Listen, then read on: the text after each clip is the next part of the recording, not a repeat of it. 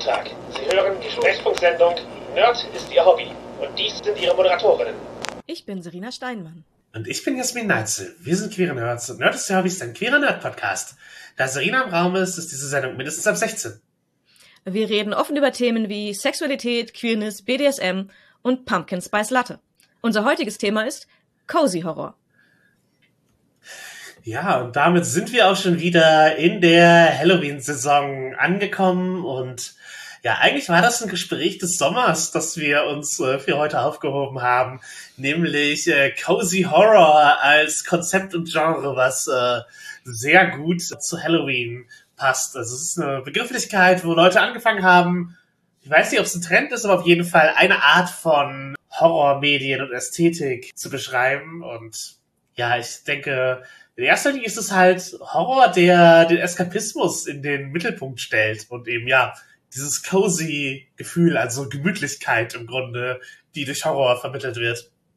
Ja, also eher der wohlige Schauer, der leichte Grusel, eben was sehr viele bei Halloween oder mit Halloween verbinden, was oft da mehr, auch mehr im Mittelpunkt steht als ja irgendwelche äh, blutrünstigen Sachen, die auf darauf abzielen zu verstören oder einen in Unsicherheit bringen wollen.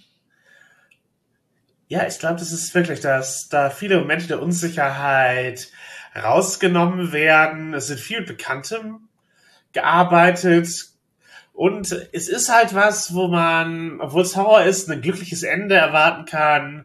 Äh, retardierende Momente, in denen der Schock, der Schrecken wieder aufgebrochen wird und eben auch ich sag mal, zwischenmenschlich angenehme Beziehungen zwischen den Figuren und ja, es ist jetzt vielleicht etwas, was bisher, was äh, als Begriff neuer diskutiert wird, aber ich glaube, es beschreibt auch was, was wir schon sehr lange machen, so als Menschheit, Kultur, wie auch immer. Ja, ja. Also dieses Schauergeschichten, die bei äh, Kerzenlicht oder einem Lagerfeuer oder wie auch immer erzählt werden, halt in so einer gemütlichen Atmosphäre, irgendwie in eine Decke eingewickelt, Gruselromane lesen oder Filme sehen. Also dieses äh, sich bewusst, aber in einer angenehmen Umgebung äh, den Gefühlen von äh, ja, Horrormedien auszusetzen. Ja, und ähm, also dieses Grauen zu brechen durch eine cozy Atmosphäre wird halt beim cozy Horror einfach auch auf das Inhaltliche übertragen. Also wir haben es nicht nur, wir schaffen uns eine cozy Atmosphäre, um den Horrorfilm oder das Gruselbuch zu rezipieren, sondern wir haben auch innerhalb des Mediums cozy Momente oder einfach Dinge, die den Horror und den Grusel vielleicht abschwächen oder zumindest in eine Perspektive setzen, so dass es ähm, ja diese, diesen wohligen Moment beibehält ich denke, Beispiele, wir haben über die Adams Family schon eine ganze Folge gemacht. Da ist, glaube ich, viel Cozy Horror drin, mhm. bis zu einem gewissen Grad. Äh, etwas, was oft genannt wird, wäre Over the Garden Wall, also eine Zeichentrickserie mit so einer sehr Halloweenigen Ästhetik. Ähm, Tim Burton-Filme machen, glaube ich, äh, oft so Cozy Horror-mäßige Sachen. Ein paar andere Sachen zu nennen. Äh, Mooncakes als Comic oder Welcome to Night Vale so als hörbuchiger Podcast. Das sind ja alles Sachen, die nicht so super gruselig sind. Und äh, in Büchern gibt's da auch viele Beispiele. Ich glaube, es ist ein Genre, das in Büchern fast am meisten absichtlich äh, hergestellt wird, wobei es da eben auch wenn man jetzt Ray Bradbury's Something Wicked This Way Comes äh, sich ansieht, was halt auch an Halloween spielt, das ist halt sicherlich nicht als Cozy Horror formuliert worden, aber arbeitet eben auch sehr mit diesen bekannten Amerikaner-Elementen und, und so etwas und schafft halt diese, diese Art von Atmosphäre. Und dann gibt's natürlich äh, jetzt neuere AutorInnen, die sich da bewusster dran versuchen, äh, keine Ahnung, einfach weil es als Titel sehr, schon, schon sehr passend so, eine, so einen Bogen schlägt, würde ich The Southern Book Club's Guide to Slaying Vampires nennen. ja, man muss auch sagen, die ganze Goss- und äh, Psychobilly-Ästhetik hat auch oft was von Cozy Horror. Ja. Also es spielt zumindest sehr viel rein, gerade wenn man jetzt auch die Tim Burton und ähm, Adams Family Sachen sich ansieht. Das spielt schon alles zusammen. Und deswegen kann man nun wirklich nicht behaupten, dass es was Neues wäre. Nein, es ist, es ist halt auch, also ja, wenn man eben Goss rumläuft und so, aber dann in einem Café Tee trinkt und so etwas. Ja. Ähm, es ist halt schon klar, dass, dass die Leute nicht wirklich Angst vor einem haben. Oder dass man nicht wirklich Leute verstört, aber das Aussehen halt trotzdem für sich eine, ja, eben auch eine Zugehörigkeit schafft, genau wie halt Psycho Billy sich an so 50er Jahre Ästhetik und oldschoolige Horrorfilmen hochzieht. Mhm. Aber eben, ich bin mir komplett sicher in äh, im Wissen, dass das niemanden schockiert, so wirklich. So, huh, der Mann hat eine sehr hohe Tolle und trägt, hat einen Zombie auf seinem T-Shirt, wie gruselig. Ein also absoluter Außenseiter der Gesellschaft. Mhm. Also ich, ich hoffe, es gibt nicht allzu viele Leute draußen, die das wirklich gruselt, weil es tut mir sehr leid für die, weil die irgendwie auch am Punkt vorbei ähm, wahrnehmen. Ja, oder halt, wenn du eben ein tanzbares Lied über irgendwelche Vampire und Zombies machst. Ja. Das ist halt, der Inhalt des Liedes soll ja nicht wirklich Leute verstören, sondern eben, also es arbeitet mit der Ästhetik und der Thematik und holt die Menschen ab, aber es begeistert auf einer anderen Ebene als äh, eben, dass es nur für sich gruselig ist oder dass es ein Horrormedium ist. Es nutzt halt die Ästhetik äh, des Horrors, um etwas anderes auszudrücken. Und ich glaube, das ist, was Cozy Horror bis zu einem gewissen Grad auch macht, nur eben auf einer erzählerischen Ebene. Und die Zielgruppe kann sich da durchaus auch überschneiden.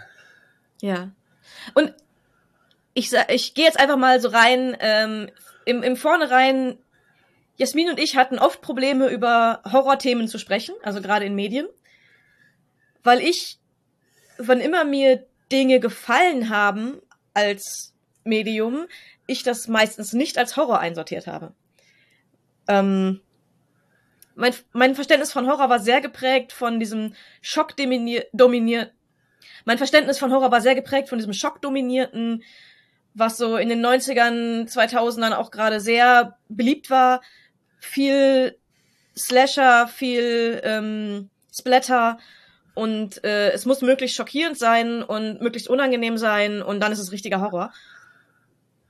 Und ähm, in meinem Kopf war natürlich eine komplette Trennung von so cozy, gruseligen Sachen, also einfach Dinge, die eben Horrorelemente haben. Und Horrorfilme sind aber nur dieses unangenehme Splatter-Zeug, womit ich halt einfach nichts anfangen kann. Ja, ja, ich glaube, es ist halt auch älter als die 90er ja, Jahre. Also wir, wir, haben uns jetzt in der Vorbereitung den Trailer zu Texas Chainsaw Massacre, also den Deutschen angeguckt, der äh, ja, der Film heißt da Blutgerichte Texas und wirbt damit ein Film, den, bei dem sie sich nach 20 Minuten schon wünschen, dass er vorbei ist. Und ja, dann denke ich mir ja wahrscheinlich und dann würde ich ausmachen. Ja, es ist halt, ist halt komplett auf dieses so durchhalten und das ist ganz, ganz schlimm und drastisch und es gibt eine Art von Horrorfans, die sich das auch einfach wünschen, dass für die das irgendwie ein, ein Genre ist, das komplett in Extremen lebt. Ja, und das hat mich einfach nie angesprochen. Ähm, und die Genrebezeichnungen sind halt eben auch sehr von Sprache abhängig, offensichtlich. Und im Deutschen wird halt vieles, was jetzt unter Cozy Horror gruppiert wird, ähm, schon lange einfach als Grusel bezeichnet. Und wenn man jetzt an Gruselfilme denkt, wenn man danach sucht, kommen auch alle Horrorfilme, aber es kommen auch, man, man denkt halt auch viel an so Kinder- oder Teenie-Filme, die so ein bisschen gruselig sind oder diese Gruselelemente aufnehmen. Und ja, oder Abenteuerfilme mit, äh, mit Gruselelementen, so ist es wie die Mumie. Es ist ja, genau. es nutzt halt eins der klassischen Universal-Monster, aber ist halt eben eher so ein palpiger Abenteuerfilm mit Gruselelementen. Genau. Und ich habe zum Beispiel damals ähm, Sleepy Hollow im Kino gesehen und ich habe das nie als Horror wahrgenommen. Ich habe das niemals wahrgenommen, dass es ein Horrorfilm sein soll. Für mich war das ja Mystery Film mit ein bisschen Gruselanteilen. Ja, aber ich sage mal, die, die kopflosen Untoten und äh, Flüsse von Blut und ähm, Folter, Folterszenen und sowas hätten die einen Hinweis geben können, äh, dass es da durchaus eine Genreverwandtschaft gibt. Ja, hätte können, hat es nicht. Habe ich unter Grusel einsortiert. Und wie gesagt, das war bei mir komplett getrennt. Das waren zwei komplett verschiedene Dinge. Im Englischen ist das halt nicht so. Das, ja. ähm, Im englischen Sprachgebrauch ist das eins. Genau, es ist halt schwierig, weil im Deutschen halt Grusel auch sehr lange äh, einfach der Urbegriff war. Mhm. Ähm, aber ja, was ich daraus schließen würde, jetzt abgesehen davon, dass Sprache sehr kontextbasiert ist und eben Genres nicht äh, in allen Sprachen gleich funktionieren, halt, wenn man sich zum Beispiel anguckt, dass Mystery im äh, englischsprachigen meisten Krimi ist, äh, wo es darum geht, die Lösung herauszufinden. Und im Deutschen eben was ist, was schon so eine Krimi-Handlung hat, aber mit Übernatürlichem zu tun mhm. hat. Äh, merkt man halt schon, dass es, dass es nicht immer eins zu eins übertragbar ist, aber die Diskurse befruchten sich gegenseitig und es ent, entwickelt sich alles. Also es ist halt ein bisschen messy, wie über Genre äh, gesprochen wird. Letztlich geht es auch, was verstanden wird, aber ja, mit dieser Trennung äh, Grusel-Horror im Deutschen, die für dich offensichtlich wichtig war, aber jetzt eben auch der Neuschöpfung Cozy Horror als Begrifflichkeit, um etwas zu beschreiben im Englischen, scheint es ja wirklich einen Bedarf zu geben, abzugrenzen von eskapistischem Horror und äh, verstörendem Horror. Ja. Ich habe manchmal auch das Gefühl gehabt, dass so der, der, der Anspruch besteht, wenn man als junger Mensch Grusel mag, dann mag man später auch Horror und wächst aus Grusel quasi heraus, so ein bisschen. Aha. Und das ist einfach nicht so. Für mich war es halt immer so, dieses Gruselelemente, ich fand die als Kind komplett faszinierend. Ähm, hab das immer geliebt, vor allem in Verbindung mit so Fantastikelementen. Und Horror hat mich einfach nie gepackt. Hat mich nie interessiert. Es ist nicht mal, dass ich da zu viel Angst krieg oder so, sondern es packt mich einfach nicht. Ich bin nicht invested. Und was oft dazu sorgt, dass ich es nur eklig und langweilig finde. Und Grusel dagegen fasziniert mich weiterhin. Also ich, man wächst da nicht, nicht zwingend raus. Ja, ich finde es auch interessant, dass anders als bei vielen anderen Genres wird bei Horror und Grusel ja ein Gefühl beschrieben, mhm. das es auslöst. Und Cozy ja. Horror verändert das Ganze ein bisschen, aber mhm. Letztlich geht es auch da eben um das Gefühl, das es auslösen soll. Also es ist halt äh, sozusagen, es ist, es ist ziemlich zielgerichtet für die auf die Emotionen. Äh, ja. In der, in der Beschreibung, wie diese Genres funktionieren, während halt sowas wie Slasher oder Splatter als Beschreibung von Horror eher ein Handlungselement äh, darstellen. Mhm. Also es ist halt eben hier, hier gibt es einen einzelnen Serienmörder oder hier wird viel Blut äh, vergossen oder Monster-Horror, hier ist halt eine, irgendeine Kreatur äh, im Zentrum. Das sind halt die Sachen, wie man Horror einordnet, aber das Gefühl Horror wird halt äh, immer stehen gelassen. Und hier ist es dann eher mit Cozy sozusagen, ja, es, es nutzt die Ästhetiken von Horror, aber ein anderes Gefühl wird in den Mittelpunkt äh, gestellt. Ja. Interessantes äh, Muster, das sich da ja sozusagen durch Analyse entwickelt hat und was, was eine Bezeichnung gefunden hat durch Cozy Horror und auch interessant halt eben, ja, zu sehen, welch, welches Gefühl soll diese Art von Fiktion auslösen für mich. Und ja, es ist halt noch eine relativ junge Genrebezeichnung und wir werden sehen, sozusagen, ob da jetzt drau mehr draus erwächst, ob man da leichter jetzt Sachen finden kann, also sozusagen, ob es für dich irgendwann leichter werden wird, Horrormedien zu finden, die dir gefallen oder die Trennung zwischen Horror und Grusel schärfer wird, was auch immer. Ja, wir werden sehen, was die Benutzung dieses Labels tun wird oder ob es einfach wieder in Versenkung verschwindet oder ob es sich dauerhaft etabliert als ähm, feste Bezeichnung. Genau, es, kann halt auch wieder verschwinden. Ja. Deswegen ja. schnell den Podcast gemacht, um noch drüber zu reden. Genau, nur äh, vier Monate, nachdem es äh, aktuell war, drüber zu reden. Genau, ja, genau. genau. Aber ja, wenn wir über Kerngefühle sprechen, die da drin sind, Eskapismus ist, glaube ich, ein wichtiges Element von Cozy Horror. Also Horror, der einen nicht daran erinnert, wie schlimm die Zeitumstände gerade sind. Und vielleicht ja. auch das die Erklärung, warum es jetzt gerade etwas ist, äh, über das Leute nachdenken. Ja. Aber ja, wozu diese Art für Eskapismus ins Gruselige? Also zu sagen, warum möchte ich mich vor etwas ängstigen, das keine reale Gefahr für mich darstellt, äh, wenn es drumherum sehr viele beängstigende Dinge gibt? Also Grusel zu mögen, Horror zu mögen und das Bedürfnis, das zu rezipieren, sind unabhängig davon, wie das reale Leben aussieht. Behaupte ich jetzt einfach mal ganz stark. Und Eskapismus ist auch, ja, manchmal ist vielleicht mehr Bedürfnis danach, wenn es gerade um, um einen herum schlechter aussieht, als wenn es super ist. Aber von vielen Leuten ist es einfach ein generelles Bedürfnis. Und nur weil man im realen Leben vielleicht irgendwas um sich hat, was auch scheiße ist und gruselig ist, heißt es nicht, dass das das Bedürfnis nach Eskapismus in anderes Gruseliges oder andere Horrorwelten, dass das kleiner wird. Aber, aber da ja. möchte man sich vielleicht nicht unbedingt mit den gleichen Sachen beschäftigen wie im Alltag. Ich glaube, dass das Bedürfnis nach Eskapismus bis zu einem gewissen Grad stärker oder wichtiger wird, wenn äh, andere Dinge einen belasten. Mhm. Und eben die theoretische Beschäftigung mit Schrecken verliert halt ein bisschen das Theoretische, wenn das, was beschrieben wird, äh, einen gerade real bedroht. Und ja. ich glaube, eine Sache, die Cozy Horror abdecken kann, ist halt auch das Bedürfnis, dass Dinge auch mal gut enden dürfen. Mhm. Das, dass man sich einem lösbaren Problem stellt. Und äh, das ist halt eben, ein Vampir ist vielleicht ein lösbareres Problem, als was einen sonst betrifft jetzt im Alltag. Also, wenn man sich Sagst du jetzt so? ja.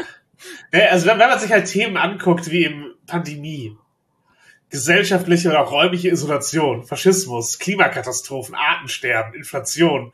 Passiert alles, lässt sich sicherlich symbolisch in Horrorgeschichten einbinden, aber es macht halt auch, auch als Symbol wenig Freude.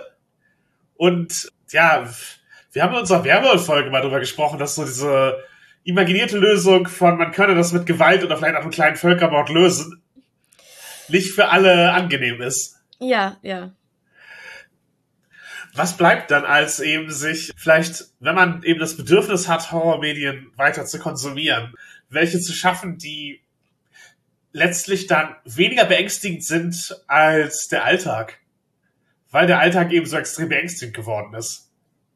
Ja, also wie, wie möchtest du dir Katharsis halt vorstellen gerade, so wenn du... Ja, ja, ja, es ist eben bei, bei Sachen, die einen akut betreffen, ist eben Katharsis schwer vorstellbar. Und dann ist eine Lösung schwer vorstellbar. Und dann treibt man sich mit Dingen, die das besprechen, eventuell einfach nur tiefer in schlechte Gefühle rein.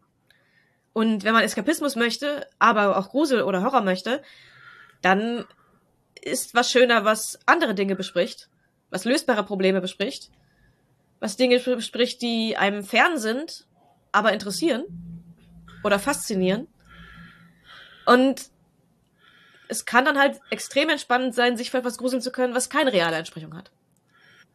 Ja, und es ist halt, glaube ich, auch ein Genre, das, so wie ich das jetzt in dem üblichen Diskurs habe, auch viele Frauen, marginalisierte Menschen anspricht. Und ja, nicht alles ist für alle Leute cozy. Hm. Also sozusagen nicht, nicht dieselben Elemente greifen für alle Wäre auf die Apokalypse, was ich, was ich schon angedeutet habe, wo halt eben die Fantasie ist, wir können gegen Leute gewaltsam vorgehen und so, dass, dass da halt eben auch so eine leicht faschistoide Ideologie mit durchkommt. Oder wenn halt ihr das, das Gruselige ist, du wirst für deine Identität verfolgt. Das können sich halt manche Leute sehr gut als eine Fantasie vorstellen und dann sich daran erfreuen als Eskapismus, weil es ihnen nicht passiert. Und für andere ist es halt einfach Alltag. Mhm. Ja. Und ja, ich glaube, es ist auch einfach erschöpfend, wenn man dauerhaft wütend ist über die Welt und sein Leben fürchtet. Und man möchte halt auch nicht, dass alle Medien das auslösen. Und ja. gleichzeitig bleibt halt auch vielleicht eine Vorliebe für Genres bestehen. Also, ich habe nicht aufgehört, mich für Horror zu interessieren, als die AfD über 15 Prozent lag in Umfragen. Ja. Man ist dann zwar vielleicht seiner Wut auch wieder näher, aber das macht, das macht halt die Interessen nicht anders. Gen ja, gen genau. Und ich möchte halt dann nicht vielleicht Nazi-Horror sehen die ganze Zeit. Ja. Same. Oder es, es, es, verliert halt auch das Ironische. Ja, ja, ja, genau. Ich glaube, das ist auch einfach ein wichtiger Punkt. Wenn Dinge um einen herum passieren, so dass einem Themen nahestehen, kann man die schwerer als Eskapismus wahrnehmen, diese Themen, weil es zu viel auffühlt. Ja, wieso? Haha, eine Nazi-Verschwörung möchte uns alle in den Untergang stürzen. Haha, da sind sie wieder, jetzt als Zombies. So, ja, ähm, cool. Also jetzt nicht, dass, dass, dass es halt eben alles nur um Faschismus und Nazis geht in den Horror, der nicht, der, der nicht cozy ist. Das ist ja was. Aber eben als, als, als, als Beispiel, um bei diesem ja. zu bleiben, das, äh, das nimmt halt ein bisschen was raus. Oder halt dieses, ja, ich, ich, hier werden Leute mit meinen Eigenschaften, eben sind die Menschen von jemandem verfolgt und getötet und sie können nichts dagegen tun. Und das ist der Horror. Das Gruselige ist, du kannst nichts dagegen tun, du bist machtlos. Äh, ja, willkommen in meinem Alltag. Danke, wollte ich nicht dran erinnert werden. Genau, das ist also diese, diese Gefühle. Ja. ja. Äh, oder halt irgendwie so dieses chronische Krankheiten-Sachen. Halt so, was jetzt gerade durch Covid ja nochmal eine, da haben viele Leute Behinderungen erworben und dann sowas wie, ja, aber dein, äh, dein Körper verändert sich auf eine scheußliche Weise ja, schön, danke. Ich, vielleicht ist Body Horror kein Eskapismus für mich in diesem Moment. Aha. Ja, ja hört uns Body Horror Folge dazu, wie, wie, wie Body Horror Queerness und so und äh, ja, wie das ja. sein kann, aber eben, ja, ich, ich glaube, das ist halt eine, ja, eben eine Vorstellung, die für alle, nicht für alle Leute dann, ja, äh, nicht mehr, also sozusagen, vieles ist nicht mehr theoretisch. Genau, genau. Und wenn, dann braucht's eben einen auflösenden Moment. Dein Körper verhält sich auf eine scheußliche Weise, aber du kannst etwas tun. Und dann kann es eben wieder Cozy Horror sein, wo du eine Lösung findest, wo du das Problem lösen kannst, wo du selbst tätig werden kannst, oder der, der Charakter, mit dem du dich infizierst, tätig werden kann und ein Happy End finden kann. Ja. Und halt dieses, das Angst, die Angst vor dem Unbekannten, ähm, ist es fällt manchmal, glaube ich, mittlerweile auch schwer, sich was Unbekanntes auszudenken, was gruseliger ist als der Alltag. Ach, gib mir ein paar Minuten. Ja. Gib dir ein paar Minuten, Jasmin. Ich habe bei dir Horrorabenteuer gespielt. ja, es ist wenigstens davon hatte keine alltägliche Entsprechung. Also. Das ist äh, absolut wahr. Ja. Genau, also es war auch wenig von den Cozy, weil ich äh, wenn ich Horror leite, also mache ich schon Unterschiede zwischen, das ist Horror-Horror und hat auch verstörende Elemente und dann hat es meistens irgendeinen Bezug zu irgendwas Realem auf, auf eine Weise und hat auch Symbolik drinne. Oder es ist halt Ästhetik und dann arbeitet es halt auf der ästhetischen Ebene. Aber ja. Ja, ja. lass uns kurz einmal, ich meine, es klang ja schon so ein bisschen durch. Ja. Wir sind offensichtlich beide eher interessiert an dem an dem Thema. Ja, ja. Also ich meine, für mich ist es ganz klar, ähm, der Begriff Cozy Horror schafft für mich ein bisschen Versöhnung zum Horrorgenre, weil ich eben immer diese Trennung hatte.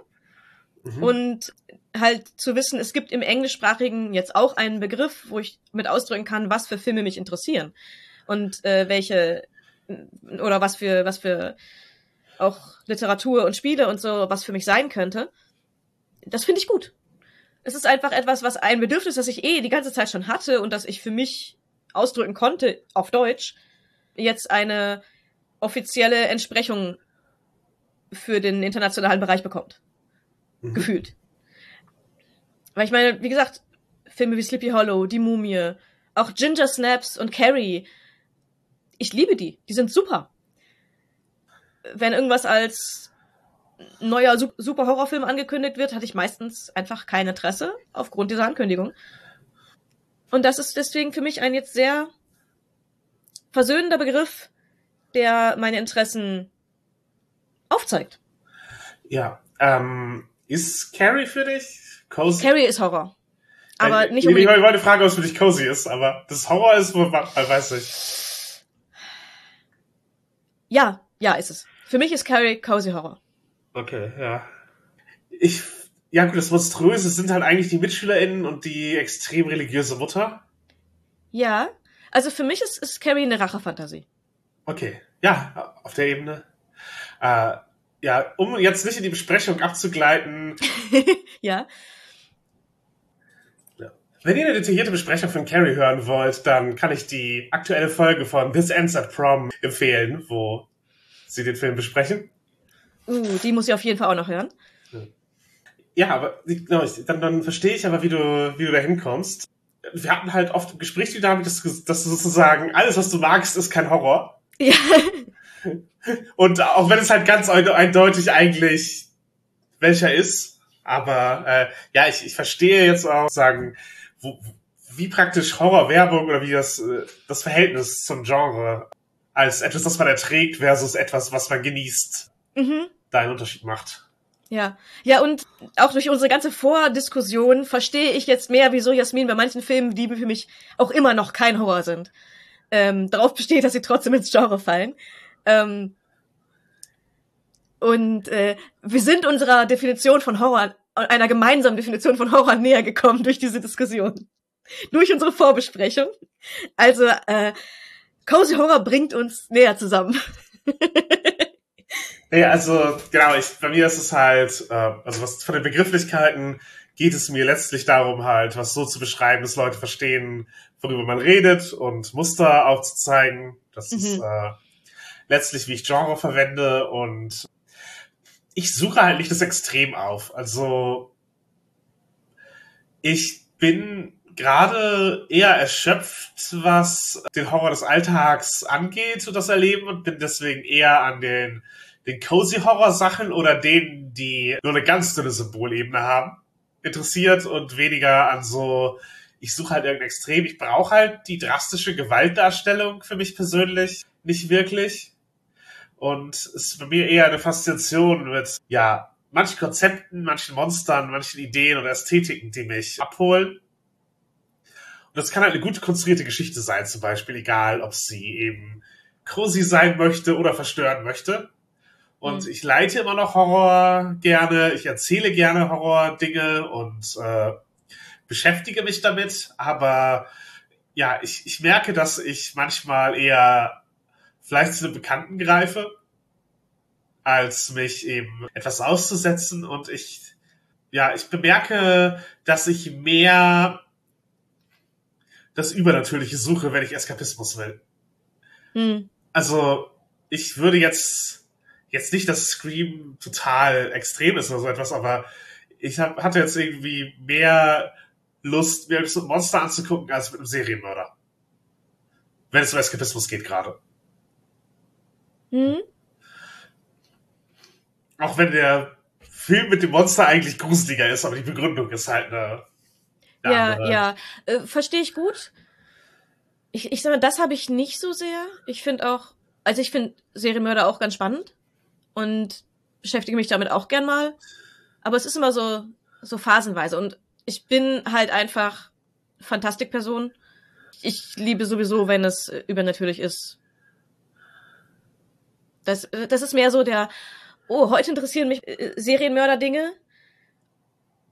Und das ist dann die Ausnahme, weil für gewöhnlich ist es ein, in der Fantastik schwimme ich zu Hause herum. Ja, ja. Aber ja. die, diesen, diesen Unterschied von, äh, jetzt gerade interessiert mich das mir aus diesen Gründen, ist es nicht so, sondern eher ein, wenn etwas kommt, was ich als interessant empfinde in Richtung Serienmörder, äh, dann kann es mich sehr leicht packen, weil ich es auch spannend finde. Aber das äh, Übernatürliche hat es oft leichter, mein Interesse zu erreichen. Mhm, mhm.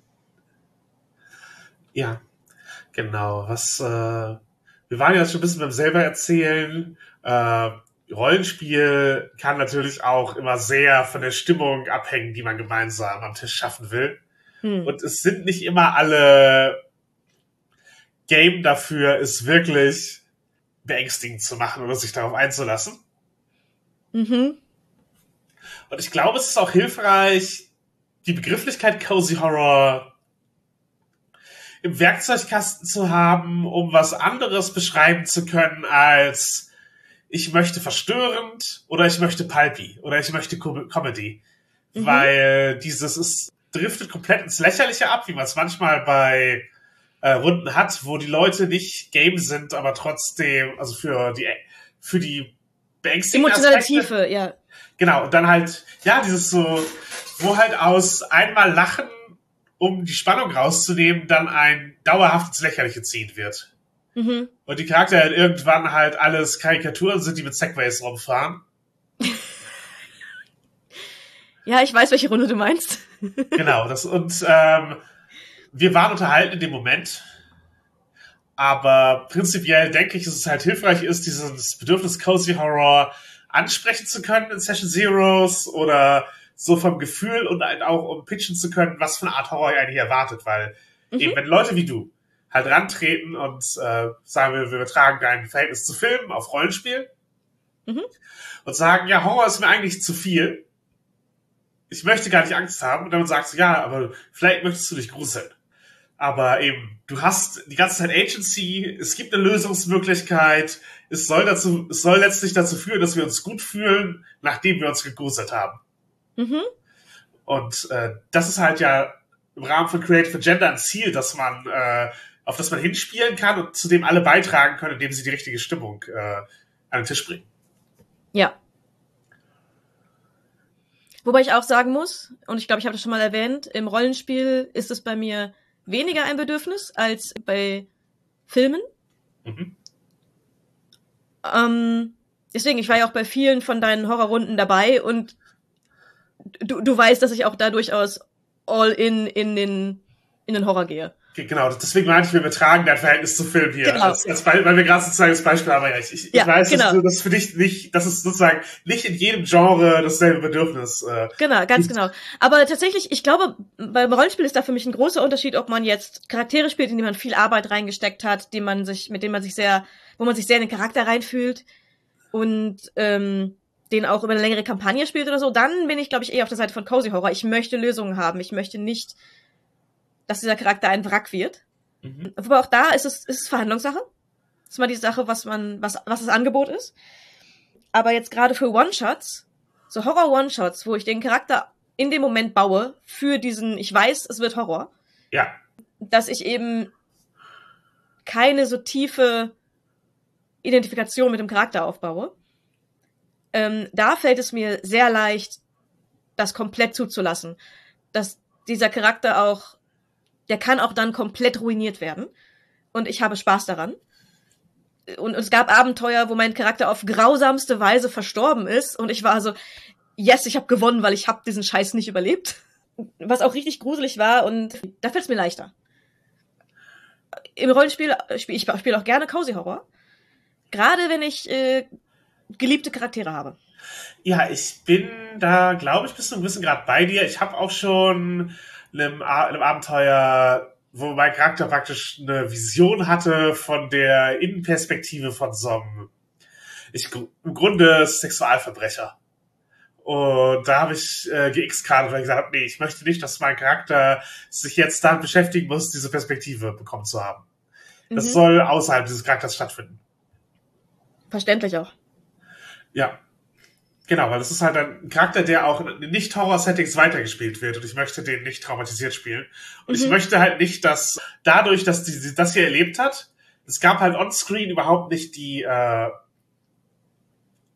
sozusagen die sexuelle Gewalt, aber eben dadurch, dass man eine Vision von ihm bekommen hat und ja, jetzt verstehst du, wie diese Person denkt und sowas, wo ich dachte, nee, ich möchte nicht, dass mein Charakter das versteht, weil die Traumatisierung, die dadurch hervorginge, wenn ich diesen Charakter ernsthaft weiterspiele, würde das halt ständig zu einem Thema machen. Mhm. Und das ist nicht so, wie ich mich beschäftigen möchte, wie mein Charakter das verarbeitet, weil ich möchte mich damit nicht beschäftigen, wie ich das verarbeiten äh, müsste. Ja, ja. Also ich hätte wahrscheinlich, das halt für meinen, also kommt auf den Charakter an, kommt sehr auf ja, den Charakter ja. an, den man spielt. Es gibt durchaus viele Charaktere, wo ich das nicht getan, also wo ich nicht die X-Karte gezogen hätte, sondern gesagt hätte, okay, ich mache das und ich verarbeite das mit meinem Charakter auf Dauer und spiele das durch und es gibt Charaktere, wo ich gesagt hätte, auch X-Karte, für die möchte ich das nicht. Aber es liegt halt auch daran, dass ich als Person damit umgehen kann, dass ein Charakter sich da durcharbeitet. Aber auch nicht für jeden Charakter wäre das okay. Ja, und ich habe auch eben keine Lust, dass mein Charakter dadurch schwieriger zu bespielen wird oder ich Aspekte ja. rauslassen muss, die für diese Figur ein wichtiges Erlebnis wären. Ja, genau. Weil sie so traumatisierend und schrecklich sind, dass sie halt jedes Mal eine Inhaltswarnung in das Abenteuer tragen würden, was gar nicht dazugehört, ja. während in einem Horrorabenteuer, wenn die Inhaltswarnung vorher da ist, hier geht es um die symbolische Ebene von sexueller Gewalt. Dann kann mhm. ich da sagen, dafür bin ich heute bereit, ich lasse mich darauf ein oder eben, nee, das lasse ich, dann verpasse ich einen Abend. Aber wenn ich sozusagen an einen bestehenden Charakter dranhänge, ist das für immer ein Teil davon irgendwie. Und ich muss ja. entweder es ignorieren oder damit umgehen oder den Charakter wie so ein Kippschalter verändern, je nachdem, wie die Lines and Veils, also die Limits der jeweiligen Spielrunde sind. Gerade wenn es ein Charakter ist, der eben in verschiedenen Kontexten gespielt wird, dass ich mhm. mir da eben das vorbehalte. Aber ja, ja da, genau, da muss man eben, da müsste man halt einen Umgang mit finden und ich kann absolut nachvollziehen, wenn man das, wenn man sagt, bei dem Charakter passt es nicht oder ich möchte das für keinen meiner Charaktere. Ist absolut verständlich. Und Cozy Horror ist halt, glaube ich, ein Genre, das sehr gut Horror erhalten kann als Gefühl, als Ästhetik, mhm. während so Limits gewahrt bleiben. Und ich glaube, ein paar Spielbeispiele könnten helfen. Also mhm. jetzt nicht Spielbeispiele im Sinne von, wie haben wir mit, wie sind wir damit umgegangen, sondern Spiele, die sich mit Cozy Horror beschäftigen. Als erstes würde ich Brindlewood Bay nennen, was sich auf eine bisschen seltsame Weise dem Ganzen ändert, nähert. Brindlewood Bay ist halt ein RentnerInnen, na sorry, das sind Rentnerinnen, ja. Äh, Brindlewood Bay ist ein Spiel, wo Rentnerinnen äh, ja, Kriminalfälle lösen, wie man es halt äh, aus Mortis Hobby, Miss Marple und so weiter kennt. Und das Ganze ist ja auch ein Genre, das Cozy Crime genannt wird. Mhm. Dabei stoßen sie im Hintergrund halt auf im Grunde so eine Cthulhu-mäßige Verschwörung, die die ganzen Fälle äh, zusammenhält und erklärt, warum in ihrem kleinen, beschaulichen Dörfchen Brindlewood Bay so viele schreckliche Dinge passieren. Die für sie aber immer noch einen cozy Alltag ermöglichen. Und dadurch, dass eben dieses cozy von Anfang an im Spiel dabei ist, bei den Grundfragen der Charakter und wie man sie aufstellt, wie man anfängt zu spielen, bleibt es halt meistens da, auch wenn man auf diese Horrorelemente stößt. Mhm. Einfach weil die ganze Spielrunde schon auf dieses Cozy eingestellt ist und das daran festhält. Genau, dass ich loslassen möchte und das Cozy halt auch das ist, was einen gegen den Horror abschirmt. Also sozusagen Brindlewood Bay erklärt einem bis zu einem gewissen Grad, wie halt Cozy Horror funktioniert, eben indem es halt dem Lovecraftianischen Schrecken Dinge entgegensetzt wie ich gehe nach Hause und streichle meine Katze. Zeit zu stricken.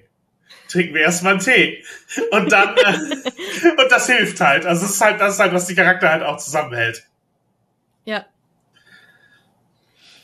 äh, andere Spiele, über die wir auch zum Teil schon geredet haben. Ich glaube, wir hatten über äh, Dreadful Secrets of Candlewick Manor schon, schon häufiger gesprochen. Ja, ist doch gut. Äh, absolut. Macht sehr viel Spaß. Gehört zu Monsters and Other Ch Childish Things.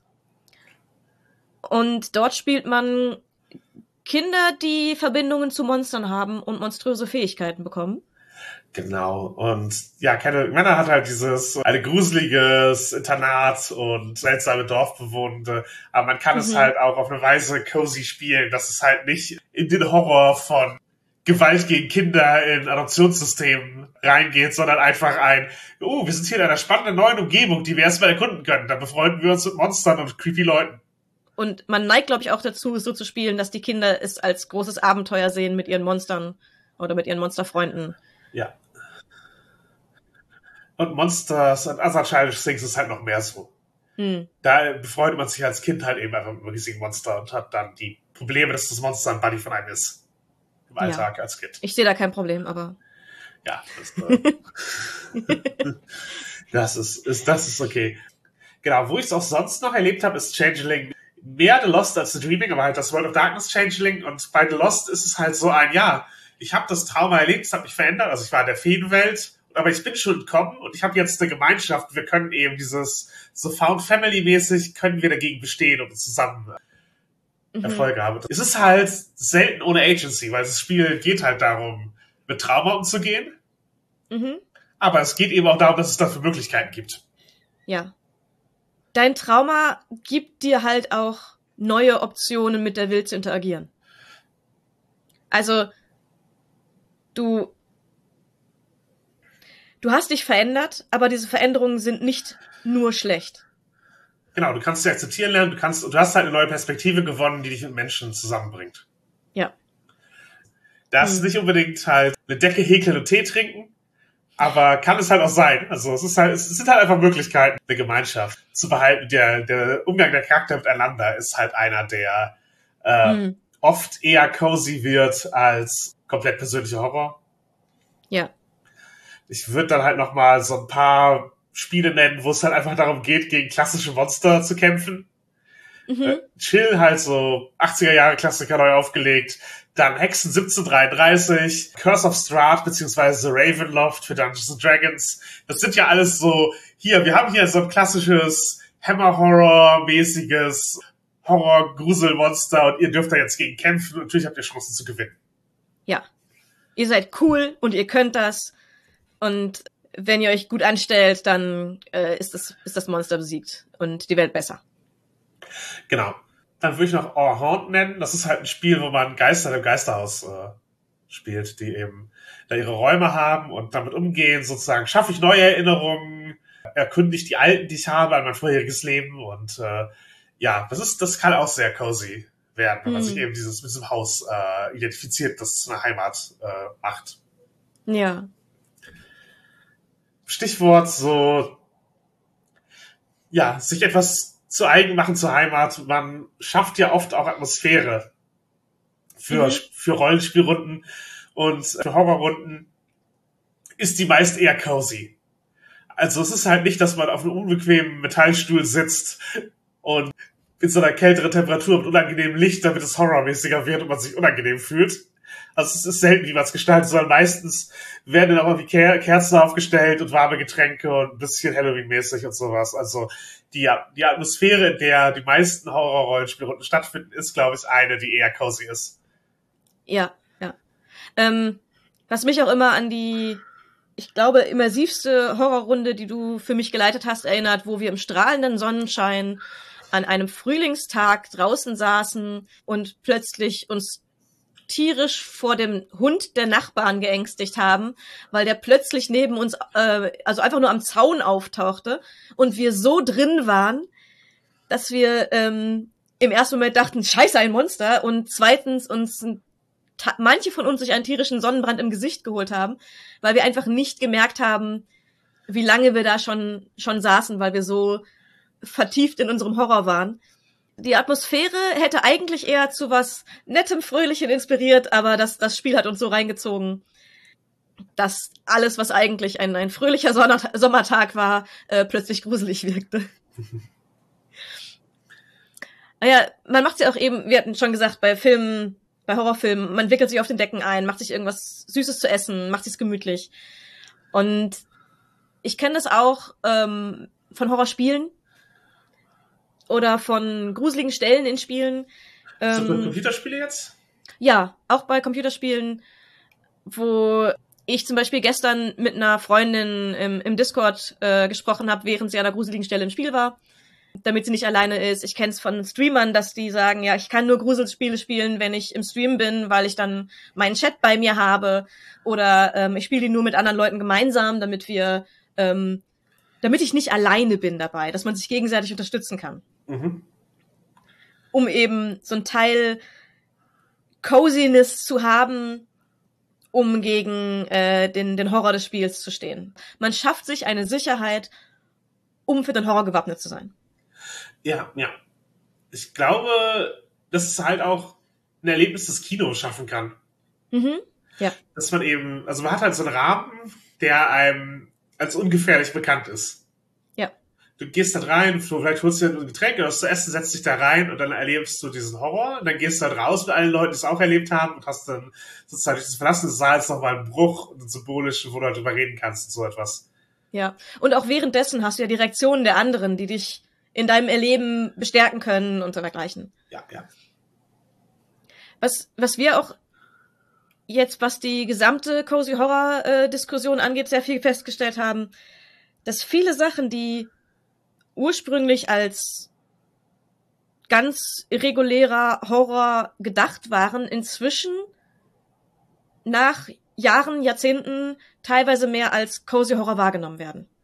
Ja, ich glaube, weil eben Bekanntheit und Nostalgie so große Faktoren sind. Also Nostalgie ja. haben wir noch gar nicht angesprochen, aber ich glaube, mhm. das ist ein Faktor. Wie wir Gothic und Psychobilly am Anfang, das sind ja auch Nostalgien, die da, die da mitspielen und eben etwas, was früher gruselig war, gerade bei Psychobilly, wird heute sozusagen als einfach ein Ästhetik-Ding äh, weitergetragen. Ja, und ich glaube auch Ängste persönliche wie kollektive können ja auch sich verändern oder verschwinden. Sozusagen, was früher die Konfrontation war, ist heute Eskapismus. Ja, genau. Und jetzt gerade Effektfilme, die mit einem erkennbaren Stil, also die einfach zu dem Zeitpunkt vielleicht super gruselig waren, weil es alles neu war und und und alles, ja. die, das kann halt seinen Grusel schnell verlieren, weil es jetzt nicht einfach nicht mehr gruselig aussieht, weil es jetzt einfach nostalgisch aussieht. Ja und nicht mehr diesen Schockfaktor hat. Ja. Dabei muss es aber auch die Faszination nicht verlieren. Es kann weiterhin spannend und interessant und immersiv sein, aber es verliert halt an Grusel dadurch, dass man eben ja, dass es einfach Schockmoment verliert, weil es nicht mehr die aktuellen Ängste anspricht. Ja, also es ist schwer, den Moment festzuhalten und mhm. auch es ist auch nicht absehbar, was halt äh, nostalgisch wird und was nicht. ja. Also ja, aber ja, früher Treibsand zum Beispiel oder die Atombombe waren halt viel präsenter in äh, ihren Auswirkungen. Ja. Ich weiß immer noch nicht, warum wir als Kinder solche Angst vor Treibsand hatten, als wäre das ein reales Problem. Also bei uns wurde, in meinem Umfeld wurde Treibsand genauso besprochen wie das Verhalten im Moor. Aber ich habe in einem Moor gelebt. Aha, ja. Ja, vielleicht liegt es daran, dass für euch Treibsand noch relevant war, aber ist, ich hätte das jetzt als so ein 60er-Ding eingeordnet, mit dem, mit dem Leute haben Angst, dass der Boden aus Treibsand ist, wenn er landet. Ja, also ich, wir waren halt echt so, ja, es gibt Orte, wo das ein genauso großes Problem ist, wie halt im Mord zu leben. Wir waren überzeugt, das ist so. Und man ist besser auf alles vorbereitet, weil wenn man reist, kann man ja zu Treibsand geraten. Okay, ja, ja. So. Kulturelles Echo, auf jeden Fall. Ja, ja. Genau, aber das ist auch halt eins, das halt offensichtlich nicht mehr gruselig ist, während die Atombombe halt einfach eine Art von Grusel ist, mit dem man sich seltener so akut beschäftigt, aber was tatsächlich ein Gefahrenpotenzial ja nicht verloren hat. Ja, ja. Ja. Aber ja, ist schon ein, ein interessanter Punkt, finde ich. So, wann hört es auf, gruselig zu sein oder nur gruselig zu sein und, und wann bekommt es einen heimeligen und Wohlfühlfaktor dazu, der nicht intendiert war? Einfach aufgrund von Nostalgie, von Veränderungen der Welt. Genau, Finde ich einen super interessanten Aspekt. Ja, und wie wichtig ist auch, um etwas als Cozy Horror zu bezeichnen, die Intention der Entstehungszeit. Mhm. Also, wenn man sich jetzt irgendwie die Horrorfilme der 30er Jahre anguckt, mit eben hier Bela Lugosi, Boris Karloff und so, die waren ja nicht alle als äh, Cozy Horror gedacht, Gleichzeitig sollten sie wahrscheinlich auch nicht das gesellschaftliche System äh, aufrütteln oder so, sondern waren halt einfach, hier sind klassische Monster, zu denen machen wir gruselige Filme. Also sie hatten auch damals schon einen nostalgischen Faktor, weil die Monster auch da schon bekannt waren. Genau, Dracula und Frankenstein kommen ja eben auch nochmal aus ganz anderen Zeiten. Hm. Im 19. Jahrhundert. Und haben da viel ihrer ursprünglichen Symbolik verloren. Also Dracula als Angst vor Homosexualität oder als äh, Invasionsroman, also Angst vor Fremden, die einen kolonisieren würden. Was halt mehr so ein britisches Empire-Ding war, mit was, was wäre, wenn Leute dasselbe mit uns machen, was wir mit den Leuten die ganze Zeit machen. Mhm. Das, das war ja schon raus in diesem 30er-Jahre-Teil. Ja. Und ja, so entwickelt sich das halt. Und ja, eben diese, manche Sachen werden halt durch ihre Effekte nostalgisch halt irgendwie so Stop-Motion-Monster. Es kommt halt immer darauf an, wie gut es ist, weil manche sind auch immer noch gruselig und manche nicht mehr so. Ja. Ja klar. Und eben auch, wie es geframed wird. Ja. Aber ja, ich, ich glaube, für den Moment, im Prinzip muss man Cozy Horror und Horroraufteilung immer wieder neu zuteilen für den Moment. Genau. Oder es ist halt eben auch etwas, wo ist es absichtlich als Genre? Ja. Und wo ist es halt einfach ein, eine Ästhetik, die entstanden ist, die von dem Genre rezipiert wird. Also, wenn wir uns die 80er Jahre Sachen angucken. Mhm. Das Ding. Die existieren halt und heute haben sie sicherlich eine andere Wirkung als damals, aber ich würde jetzt nicht sagen, das war alles Cozy Horror oder halt irgendwelche Slasher-Filme da. Irgendwie. Mhm. Halloween ganz sicher nicht, nicht als Cozy Horror gedacht, sondern eben als Slasher-Film. Aber wenn jetzt äh, eine, eine Jugendserie wie Stranger Things das rezipiert, dann wird es Cozy Horror. Ja. Also Stranger Things finde ich dann eigentlich ein ganz gutes Beispiel für den komplett nostalgiegetriebene Art von Cozy Horror. Also es passieren gruselige Sachen, aber letztlich wird es halt immer zu einem coolen Ende geführt und so. Ich erwarte nicht verstört zu werden. Ist eine Fallhöhe drin, aber ist alles eben, es bewegt sich in einem bekannten Rahmen, der durch die 80er gesetzt ist. Ja. Also ich meine, man kann Dinge halt sehr zielgerichtet als Cozy Horror machen, ja. herstellen und produzieren. Aber ich glaube, der Punkt ist halt einfach Dinge, die, ich will jetzt nicht sagen veraltet sind, aber die eben nicht mehr dem, im Zeitgeist gruselig sind, können über die Zeit auch von einem äh, intensiveren Horror oder anderem Horror zu Cozy Horror werden in der Rezeption. Weil es aus meiner Jugend kommt, fühlt es sich cozy an. Mhm. Die, die Ängste wurden für mich persönlich oder gesellschaftlich überwunden, haben sich verändert. Oder, oder sie technisch einfach nicht mehr so gruselig aus wie zu dem Zeitpunkt. Ja, ja. Du hattest Sleepy Hollow ja schon erwähnt, um mal einen Tim Burtons Film zu haben. Wenn ihr über Tim Burtons Rassismus mehr informiert werden wollt, wir haben in unserer Folge zu Halloween, die Halloween hieß, äh, mal im Detail darüber gesprochen. Ist uns bewusst, wir reden jetzt halt gerade über diesen einen Film. Ähm, genau. Weil er macht halt oft Cozy Horror und nutzt ja. halt eben sozusagen eine Horrorästhetik für eine Geschichte, die strukturell nicht äh, verstörend ist. Mhm. Und Sleepy Hollow ist halt sein Rückgriff auf die Hammer Studios Ästhetik, was ich halt schon bei Hexen zum Beispiel erwähnt hatte, halt einfach dieses, ja, diesen speziellen Vibe, der dabei ist. Und der ist auch ein bisschen Halloween verknüpft und hat halt eine bestimmte Art von Effekten und Aussehen und äh, das ist halt was, was Sleepy Hollow sehr, sehr gut imitiert. Ja. Auch, auch äh, viele Tim Burton-Filme einfach verschiedene Aspekte von, von Horror-Ästhetiken aufgreifen, in seiner Ästhetik dann neu aufgesetzt. Ähm, es spielt eben immer mit irgendwelchen Horrorelementen und macht ein cozy Horror-Ding draus. Und ähm, ich glaube, die ganze die ganze Ästhetik macht einen Teil des des Cozys aus, aber auch eben die Erzählstruktur. Es wäre ein Bruch, wenn er in derselben Ästhetik, wie er sonst mal erzählt, eine tatsächlich äh, verstörende Horrorgeschichte erzählen würde, die ja. nicht Eskapismus ist. Und ich meine, die Filme haben ja eine riesige Fanbase. Ich meine auch einfach sehr viel bei Frauen. Und ich finde es einfach schön, dass, wenn man da ein, ein Fan von dieser Ästhetik ist, auch einfach jetzt einen Begriff hat für den für den Vibe, den man sucht. Ja, aber irgendwie doch nochmal einen mitzugeben. Er Gerne. hat ja doch entschieden, dass in dieser Ästhetik halt People of Color eigentlich keinen Platz haben sollen. Was ich so absoluten Bullshit finde. Weil in den Filmen, in dem äh, er damit konfrontiert wurde, dass er äh, People of Color aufnehmen muss, passen sie wunderbar rein, erstaunlicherweise. Wie kommt das nur?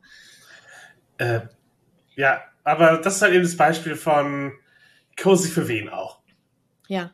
Also, für manche Leute sind halt vielleicht einfach so diese ganz brutalen Zombie-Filme so 70er bis 90er irgendwie. vielleicht ist es für manche Leute sicherlich auch cozy, dieses so, ja, da damals konnte man noch ungefiltert stumpfe Gewalt sich angucken und es war einfach entspannt so.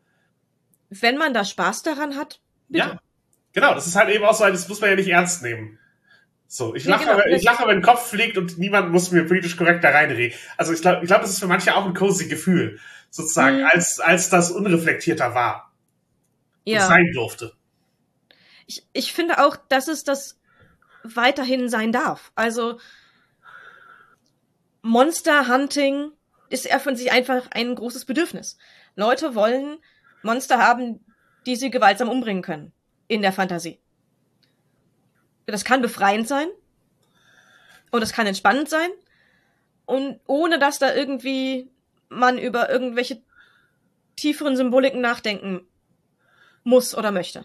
Ja, aber als Mitglied einer marginalisierten Gruppe, die gerade zum Monster hochgeredet wird, finde ich genozidale Gedanken und man darf Monster einfach töten eben nicht mehr cozy. Das heißt nicht, dass ich solche Sachen Mhm. nicht ansehen kann.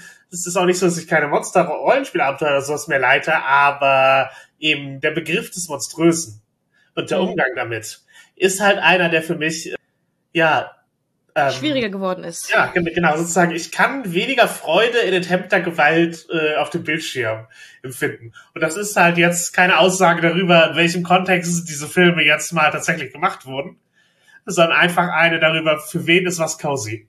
Hm. Ähm, genau, wir hatten ja, um, um noch mal wieder ein paar Perspektiven reinzubringen, du sagst halt auch immer, für dich sind Vampirfilme kein Horror. Absolut nicht. Ist jetzt ein großer Umschwung vom Thema. Vampirfilme sind für mich im Prinzip Softpornos mit eventuell Grusel- oder Abenteuerelementen. Und ich kann die Perspektive nicht einnehmen, dass das Horrorfilme sind. es geht nicht. Ähm, also, du, aber du erkennst schon an, dass es strukturell Horrorfilme sind, sie ängstigen dich nur nicht. Ja, ja. Ich, ich erkenne an, dass es strukturell Horrorfilme sind. Ich, ich sage aber auch, dass ich Vampir und manche andere Monsterfilme, eine das ist eine bestimmte Art von Horror, die andere Aspekte reinbringt als viele andere Horrorfilme und alle andere Horrormedien. Äh, aber äh, wir können auch gerne einen Moment bei dem, ich sag mal, sexuellen Part einfach bleiben. Oder dem kinky Part oder dem, wie auch immer man es bezeichnen möchte. Denn es ist ja auch nun mal eine ganz große Welle in den letzten Jahrzehnten gewesen von Romantasy-Sachen und äh, Monsterfucking-Geschichten, wo eben die vor allem Vampire als sexy oder wertvolle romantische Partner dargestellt wurden. Letzteres ist für mich eher kritisch. Ja, nee, ich, ich, aber ich glaube, das, das ist halt der wichtige Punkt. Du bist halt nicht allein Ja. damit, dass du so siehst. Genau. Sondern Vampire sind halt auf jeden Fall ganz groß darin, eine andere Art von Eskapismus zu bedienen. Der jetzt nicht notwendigerweise der, ich fühle mich cozy und äh, gemütlich, aber halt schon der, ja, aber eigentlich ist es halt auch irgendwo erotisch, äh, Eskapismus. Und der wird halt nicht immer dadurch gebrochen, dass einem aufgezeigt wird, und das ist ganz, das ist eine ganz, ganz schlechte Idee und du sollst dich schämen, solche Gefühle zu haben, sondern manchmal auch und so, und ja, und wir gönnen uns das jetzt. ja. Ähm, genau, ist, das, ist dann die Frage so ein bisschen, wenn man sexy findet, macht's das cozy? Ich, ich würde ich würde eher sagen, eigentlich nein. Aber es nimmt schon einen, einen grauen Anteil und einen verstörend Anteil. Es nimmt eigentlich den verstörenden Anteil für mich nicht raus. Es ist eine an, ganz andere Art von verstörend. Ich glaube für viele aber schon. Ich glaube auch für viele schon. Ich bin zu reflektiert dafür. Also, und es ich, soll jetzt nicht heißen, dass die anderen Leute nicht keine reflektierten Menschen sind, aber ich habe eine ganz spezielle Art, das zu reflektieren und die macht es für mich auf eine andere Weise verstörend, aber auf eine Weise, die ich extrem genieße. Ja, und ich glaube, erotisierender Horror ist nicht dasselbe wie Cozy Horror. Nee. Aber es ist auch etwas, was Horror modifiziert und auf ein anderes Gefühl abzielt. Ja. Und es ist auch da wertvoll zu betrachten, dass es ein Bedürfnis ist, das existiert und das eben ja mit dieser Ästhetik arbeitet. Und äh, natürlich gibt es auch Beispiele Spiele wie Twilight oder sagen wir mal Underworld, die halt äh, viel Abgründiges rausnehmen, um es halt sexy oder ja, nee, um es sexy zu machen, nach den jeweiligen Vorstellungen der Schaffenden. Ja, und ich muss sagen, ich weiß, dass das für viele dadurch tatsächlich attraktiver wird. Für mich nimmt, wenn das Monströsere verschwindet, nimmt es auch viel raus. Also für mich wird es natürlich uninteressanter. Wobei bei Underworld der erste Teil, den fand ich noch ziemlich gut. Weil der viel, der hat noch viel Monströses drin gelassen. Das wird dann halt sehr palpig in den weiteren Teilen. Also ja. Und schon. dadurch, ja. Und, also die späteren Teile haben halt einfach, die sind so palpig, dass es halt einfach das Monströse rausnimmt und für mich dadurch langweiliger wird. Und über Twilight muss ich da gar nicht reden. Ich finde die Beziehungsstrukturen, die dargestellt werden, ganz grauenhaft. Ja, ich, Ähm. ich sage mal, von der Qualität her sehe ich Twilight Underworld auf einem ähnlichen Level, aber die Botschaft, äh, spar dich bis zur Ehe auf und heirate einen Mormonen oder kauf dir eine enge Lederhose, sind halt in ihrer Gefahrenlage unterschiedlich zu bewerten. Ganz genau, ganz genau. Underworld ist halt auch einfach nur Fun. Es, ist, es macht Spaß, es ist sexy und unterhaltsam. Und bei Twilight sehe Ja. ich immer die, ich sehe, ich kann nicht über die Symbolik hinwegsehen. Genau, aber es ist halt dasselbe, wie Leute, die Twilight als harmlosen Spaß sehen. Ja, ist auch halt ja. interessant und sexy. Und Ja. das ist okay, wenn ein Film exakt das sei, ist. Und ja, für dich ist es halt nicht cozy und du kannst nicht drüber hinwegsehen, aber für andere Leute ist es das. Und Ja. ähm, Das ist okay. ja, Ich judge nur ein bisschen. Ähm, ja, aber ich glaube auch, dass wie, wie Ace oder Arrow man ist oder Hallo, das, das spielt schon alles mit rein. ja, also Monster für mich eher reizlos als äh, eher Ace-Person. Und für dich vielleicht durch Aromantik äh, Twilight nochmal besonders langweilig. Ja, also ähm, ich für mich ist auch der, der ganze Romantasy-Hype geht so ein bisschen an meinen Interessen vorbei, weil ich wenig Interesse an romantischen Geschichten habe. Ich habe gar kein Problem damit, wenn romantische Geschichten mitspielen, aber wenn die romantische Geschichte oder der Wunsch nach einer romantischen Geschichte der Kern des Ganzen sind, dann verliert man mich oft. Und äh, deswegen, obwohl ich komplett von Vampirfilmen und alles abgeholt bin, bei Romantasy verliert es mich wieder. Ich brauche das Monströse. Das macht einen Teil der Attraktivität für mich aus. Mhm. Und eben dieses.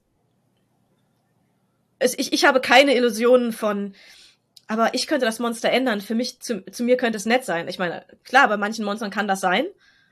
Ist eine schöne Vorstellung. Die Illusionen habe ich für gewöhnlich nicht. Und wenn man mir die Frage stellt, wenn es Vampire real geben werden würde, ob ich wollen würde, dass ich zum Vampir gemacht werden würde, ich weiß die Antwort nicht. Weil dieses Monströse ist für mich gleichzeitig sehr anziehend und sehr abschreckend. Mhm.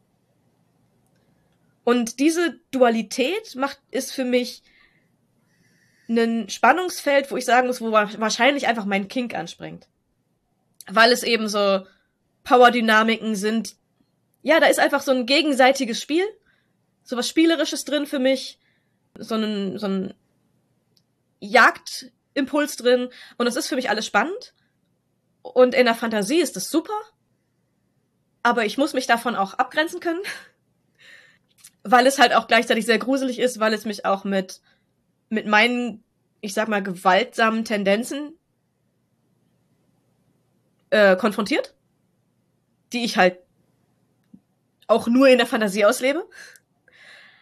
Äh, aber ja, für mich ist da ein großes Spannungsfeld. Und äh, das ist, was für mich interessant macht.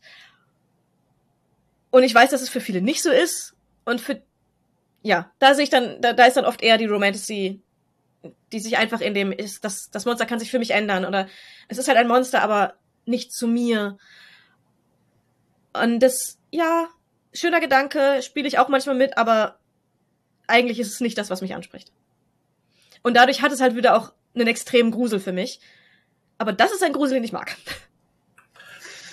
Cool, ja. Also komplexes Thema. Ja, ich würde dann äh, nochmal einen harten Umschwung machen und mhm. äh, äh, zu Cozy Horror für Kinder kommen. Mhm. Weil das ist halt auch äh, etwas passiert. Es werden Gruselgeschichten für Kinder erzählt, es wird auch Monsterästhetik für Kinder ja. und Gruselästhetik für Kinder rezipiert, was halt eben aus eigentlich erwachsenen Horrorgeschichten kommt mit halt äh, Vampire, Werwölfe, Monster und so etwas. Das, das wird auch schon als sehr junge Leute vermarktet. Ja. Ich meine, allein schon Serien wie Der kleine Vampir, Katja und die Gespenster. Falls jemand die nicht kennt, der kleine Vampir ist ein kleiner Vampir, der sich mit einem Menschen anfreundet. Und seine Familie ist nicht so begeistert davon, dass, dass sich ihr Kind eher so versucht mit Sterblichen rumzutreiben, weil es ist für sie Essen. Bei Katja und die Gespenster geht es darum, dass äh, ein Mädchen in ein Geisterhaus nicht wirklich zieht, aber das dann zur Verfügung hat und sich mit den Gespenstern an anfreundet. Alles großartige Geschichten, die ich äh, als Kind sehr mochte. Also die, die haben halt Gruselelemente, aber die sind halt nicht gory oder super intensiv. Ja, nee, es ist halt Cozy Horror. Der ja, kind, es ist halt einfach Cozy Horror. Genau, kindgerecht und halt eben, was ist Graf Dracula oder die Ketchup-Vampire und so. Es gibt ja mhm. sehr, sehr viel, was halt einfach in diesem ja. Bereich arbeitet und das, ja, das zeigt halt ja, für so kindgerechte Geschichten als Eskapismus funktioniert das auch und diese Ästhetik ist so weit durchgefiltert durch die, durch die Kultur, dass es mittlerweile eben einfach kindgerecht umsetzbar ist. Genau. Also man kann es halt einfach gerecht für jeden Geschmack umsetzen. Würde ich genau. sagen. Genau. Und ähm, ein Punkt, den ich noch machen wollte, der, der da mit reinfällt, so ein bisschen, aber auch gerade zu dem, ähm, was ich eben meinte, dass, dass Vampirfilme auch beim Horror eine andere Geschmacksrichtung sind. Und auch viele andere Monsterfilme, ist die Perspektive. Und es kommt auch gerade bei den Kinderfilmen sehr oft, äh, oder bei Kinderserien, ähm, dass du die Perspektive des Monsters mitbekommst. Also, dass nicht nur die Perspektive der Opfer gezeigt wird, wie in, in vielen Slasher-Filmen oder in Splatter-Filmen, wo man sich vielleicht wehren kann, aber es ist nur Gewaltexzess möglich. Du bekommst hier auch die Perspektive des Monsters gezeigt. Oft haben die, die Charaktere dadurch mehr Möglichkeiten, mit dem Monster zu interagieren. Und ja, vielleicht auch eher in eine, in, eine, in eine Happy End Richtung abzudriften. Und dadurch, dass die Perspektive des Monsters reinkommt, hast du einfach auch, ich sag mal, mehr Identifikationsmöglichkeiten mit Aspekten vom Monster. Und wenn du dich mit deinem Gegner identifizieren kannst, ist es einfach irgendwo eine andere Art von Grusel. Als wenn es einfach dieser Schrecken ist, den du nicht verstehst und dem du nichts gegen auszusetzen hast. Und ich, ich glaube auch gerade in den Kinderserien wird das viel mitbehandelt, aber auch gerade bei Vampirfilmen und bei vielen ähm, Monstersachen, ähm, auch, auch Werwolf-Sachen und so, greift das sehr viel, dass du eben diese Dualität der Blickwinkel hast innerhalb der ganzen Geschmacksrichtungen von Horror. Warum haben wir das Thema aufgegriffen? Es wurde sehr viel diskutiert in den letzten Monaten oder vor ein paar Monaten. Und es ist sehr viel Kritik auch gegenüber Cozy Horror aufgekommen. Im Gegensatz zu bei vielen anderen äh, Horror-Untergenres wurde Cozy Horror spezifisch kritisiert. Ich glaube, es ist nicht, nicht notwendigerweise übermäßig kritisiert worden. Es ist halt ein, hier wird eine Definition gefunden, wir sind uns noch uneins, was sie bedeutet. Mhm. Hier wird es aufgestellt als eine These und Leute reden jetzt drüber und ähm, für manche Leute ist es, das beschreibt exakt, was ich nicht mag und was ich nicht will. Oder ja. ein, und das gruppiert Sachen, die ich nicht mag, mit Sachen, die ich mag. Auf eine Weise, die mir missfällt. Also ich glaube, das ist halt viel auf diese Reaktion von, ich widerstrebe einer Einordnung, was halt bei Genre, das sozusagen nachträglich definiert wird oder das nachträglich aus einer Analyse äh, rausgearbeitet wird, äh, fast zwangsläufig passiert, dass Leute nicht unbedingt zufrieden damit sind. Hm. Und gleichzeitig wird halt sonst äh, Horror im Extremen oft von Leuten kritisiert, die Horror nicht mögen. Ja. Oder halt eben auch was Schädliches darin sehen. Mhm. Und hier wird halt dann eine Form von Horror benannt, die halt das, äh, was sonst oft am meisten kritisiert wird, rausnimmt. Mhm. Also das Schockierende, den Exzess und so. Und ich glaube, dass das äh, dazu führt, dass halt die Reaktion äh, ist, hier möchte jemand sozusagen unseren Horror zähmen. Oder unser Genre, die, die Sprengkraft nimmt daher kamen dann halt Formulierungen wie das Cozy Horror Horror als Genre gentrifizieren würde. Was ich halt für eine, eine falsche, einen falschen Ansatz erachte. Aber ich sehe, woher es kommt. Also. Mhm. Ja, ich muss gestehen, ich nicht ganz so, aber lass uns erstmal das Argument noch ein bisschen in die Tiefe gehen. Ja, nehmen wir mal beispielhafte Person, die sehr gegen Cozy Horror gesprochen hat als Genre, halt aus dem Literaturbereich. Gretchen Falker Martin, das ist eine Transfrau und Autorin, äh, auch Filmrezensentin und äh, die hat Manhunt geschrieben, was halt so ein Roman ist, der während einer Gender-Apokalypse, wo halt alle Männer von einer scheußlichen Krankheit befallen sind, spielt und das Ganze parodiert als ein Genre, das halt oft sehr mit äh, essentiellen Vorstellungen von Geschlecht, biologistischen Vorstellungen von Geschlecht arbeitet, indem halt die Figuren am Anfang aus einer queeren Wohngemeinschaft ausgestoßen werden, weil sie als zu männlich erachtet werden, obwohl sie halt nicht betroffen sind von der, von der scheußlichen Krankheit. Und dann kämpfen die sich halt durch so eine Postapokalypse und J.K. Rowling. Und es ist alles sehr gewaltsam, aber es macht, trifft halt auch Aussagen über halt, äh, ja, dieses Genre und Diskurs mit Gender und äh, queer-interne äh, Konflikte. Und ich halte es für, für einen wertvollen Beitrag zum Genre irgendwo. Aber es muss halt auch nicht alles äh, derartig nah am Diskurs sein. Mm. Und äh, ein Genre parodieren und kritisieren, wie das es schreibt. Das, das ist nicht, äh, das ist nicht wie alles sein muss, aber äh, Also es ist ein guter Beitrag, ja. der auch wertvoll ist. Aber Punkt. Einfach Punkt. Es, genau, ist guter, ja. es, ist, es, ist ein gutes, es ist ein gutes Buch. Genau, ich glaube aber nicht, dass sie das halt selber äh, auch so sehen, wie das alles so sein muss, aber gleichzeitig meint sie halt, die Sprengkraft des Genres geht verloren und es werden keine Normen mehr gebrochen, sondern bestärkt erfüllt durch äh, Cozy Horror, gesellschaftliche. Und das ist halt, das ist so auch für viele. Ich nehme, sie jetzt einfach mal beispielhaft als eine Person, aber ja. Und viele glauben halt, dass Horror Konventionen brechen soll und Unwohlsein hervorrufen weil das ist der Wert. Oder halt eben, dass Horror immer schockierend sein sollte für den äh, Mainstream, weil das macht es zu Horror und das macht es besonders, das ist warum das Genre, also was, was Freude daran macht. Und dann kommt halt das Identifizierungsargument, dass im Kapitalismus es leichter sei, gefällige Meinungen zu verkaufen, die massentauglich sind und dass wichtige Projekte, die eben eine Aussage hätten, kein Geld bekommen würden, wenn eine Alternative wie Cozy Horror sich durchsetzt und eben, ja, es, es gibt Momente, wo ich sehen kann, wie diese Argumentation greift. Ich verstehe, wo sie herkommen, aber ich würde mich denen halt nicht, nicht in Bezug auf eine Ablehnung von Cozy Horror als Konzept oder der absichtlichen Herstellung von Cozy Horror als äh, Fiktion äh, anschließend. Ja, ich meine, der letzte Punkt, dass halt Projekte kein Geld bekommen, weil jetzt stattdessen Cozy Horror Trend ist. Das kann passieren. Für den Moment. Noch ist es kein Trend, also. Genau, genau. Wenn es, wenn Cozy Horror ein, ein Trend wird und viel Geld in, Pro in Cozy Horror Projekte fließt, weil das gerade sich zum Trend hocharbeitet, dann kann das Geld von anderen Projekten abziehen. Aber das liegt einfach an dem, wie Trends funktionieren. Aber ist es denn wirklich so, dass jetzt, wenn mir noch eine Exorzist-Fortsetzung kommt oder nochmal The Conjuring oder nochmal irgendein seltsamer Footage-Film, dass das die Produkte mit wirklicher sozialer Sprengkraft sind oder sind das halt auch einfach nur Fortsetzungen, die den Trend weiter bedienen? Also ja, natürlich, Leute wollten das machen und bestimmt sind auch viele Gedanken reingeflossen, aber es ist ja immer so, dass äh, sichere Projekte gemacht werden. Und ja. äh, auch wenn eben Nope oder Get Out entstehen oder Midsommar, auch, also die goldene Zeit des Horror wird nicht vorbeigehen, weil es mehr Möglichkeiten gibt und es werden halt immer auch Schulprojekte gemacht. Ja, und ich meine, Gewaltdarstellung an sich ist jetzt auch nicht wirklich ein großer Wert oder hat soziale Spreng Sprengkraft.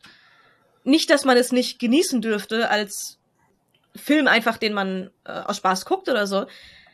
Aber da trifft das ja genauso wenig zu.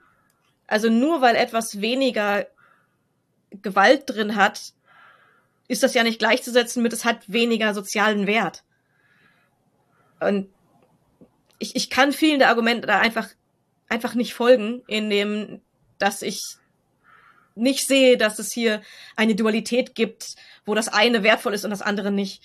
Es haben einfach Cozy Horror und sozialkritischer Horror und anderer Horror erfüllen einfach unterschiedliche Bedürfnisse und keines davon wird die anderen dauerhaft verdrängen, selbst wenn eines davon für eine Zeit lang entrennt wird und mehr gefördert wird. Ja, also mein Punkt ist halt auch eher, die Bezeichnung Cozy Horror ist ja das Ergebnis von Analyse.